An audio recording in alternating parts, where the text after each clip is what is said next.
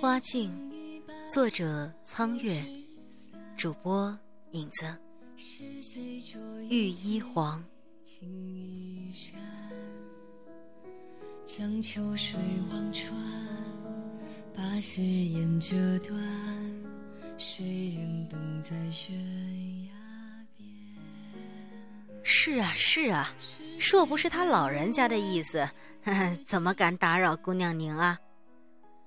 秦丞相这三个字，胖子以为果然是镇住了这个女子，胆气一粗，说话便顺畅了许多。三年前，丞相来我们府上看到过那株玉衣黄，大加赞赏。我家老爷向来成人之美呀，虽然是夫人留下的遗物，但还是挖了出来，送给了丞相大人。白罗听到这里，身子一震，脸色越发苍白起来。雪儿在一边见得不妙，躬身低语：“小姐，要不要先歇着，等一下再问这个奴才也不迟。”不用。后来呢？呃，但是那株花移到了丞相府上，当年开了花之后，居然就枯死了，连巧夺天工的夏家老太太都回天乏术。哎，你可是千两银子都买不回来的名花啊！就知道影子，快说正事儿。是是是是是，这本来花败了也就罢了。但是今年四月是韦太后五十五岁寿辰，正是牡丹花神主的月份。当今皇上是个孝子，为了讨好老人家欢心啊，在宫中大张宴席。偏偏南渡以后，宫里的牡丹大大缺少，皇上不免颇有些失望啊。所以，所以，秦丞相就想到再来问你家老爷讨取。哼，可笑！别的也就罢了，可这御医皇哪里是等闲能找得到的？哼，就是，还是姑娘英明。哎，听说昔年我家老爷的夫人那是善种牡丹，那颗玉衣黄就是他养的。当时谁不说老爷坐拥名花倾国，却不料如今竟成祸根了。夫人。你家夫人会种玉衣黄？哼，那是，夫人当年可是汴京城里出了名的牡丹好手。哎，但如今啊，又去哪里找玉衣黄去？偏偏秦丞相只说，既然当日你能找到一株，今日也必能找到第二株。秦丞相说的话，谁敢回半个不字呀？让秦丞相不高兴了，连岳爷爷这般人物都遭了殃。我家老爷的脖子可也是肉做的。谁和你家老爷说我们这里有御医黄了？真是多嘴！哎，是是是。白罗却是忽然一摆手，也不追问，只是看着冯胖子，一字一句：“你家老爷是不是姓徐，表字君宝？”你家夫人是不是葛氏？啊，姑娘怎么知道我家老爷夫人名讳？啪！白罗脸色更是苍白，忽然把手里的茶盏重重的放到桌上，茶水泼了出来。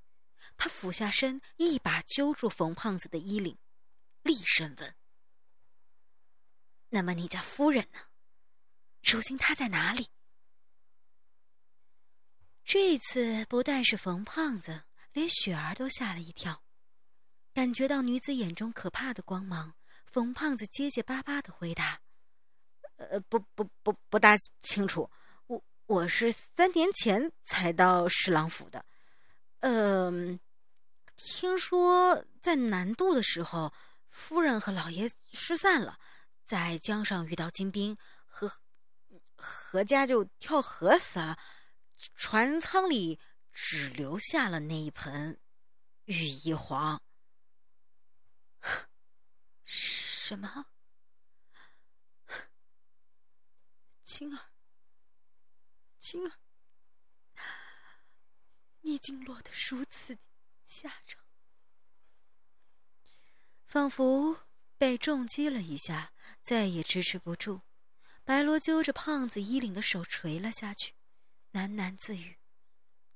胖子被勒得喘不过气，此时连忙松松衣领，一低头，忽然间脸色吓得发青，在被白罗抓过的地方，衣领上留下一个殷红的血手印。他看向白衣女子，发现她的指尖正滴下血来。再仔细一看，原来她一身黑衣上多处有渗血的痕迹。啊，鬼啊！这样可怖的情状，吓得他屁滚尿流。冯胖子再也不管不顾，四脚并用的往门外爬去。然而不等他爬的几步，脖子又是一勒。雪儿扬鞭把他提溜了回来。我家小姐还没许你走呢。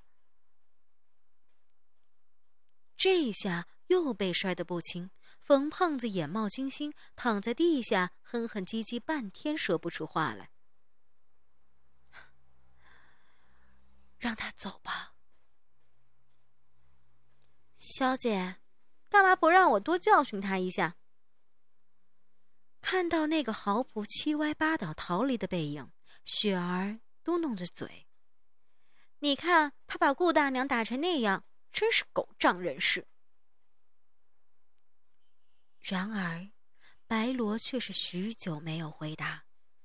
雪儿正在奇怪，忽然听到寂静堂中爆发出一声啜泣，白罗抓住了扶手，脱力一般的垂下头去。雪儿，葛金死了。葛金，他死了。什么？葛姐姐？雪儿脱口叫了起来。她，她二十年前不是好好的嫁人了吗？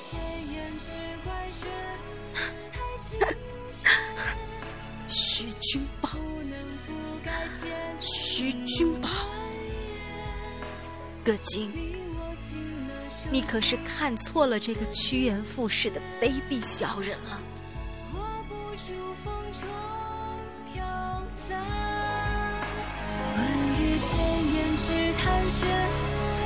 心。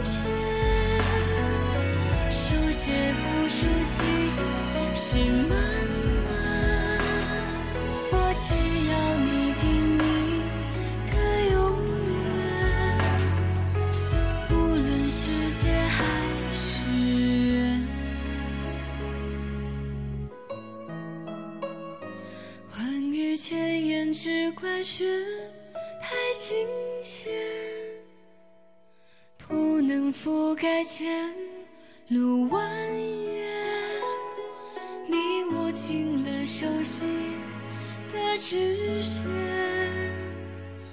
握不住风中飘散万语千言只叹雪和太轻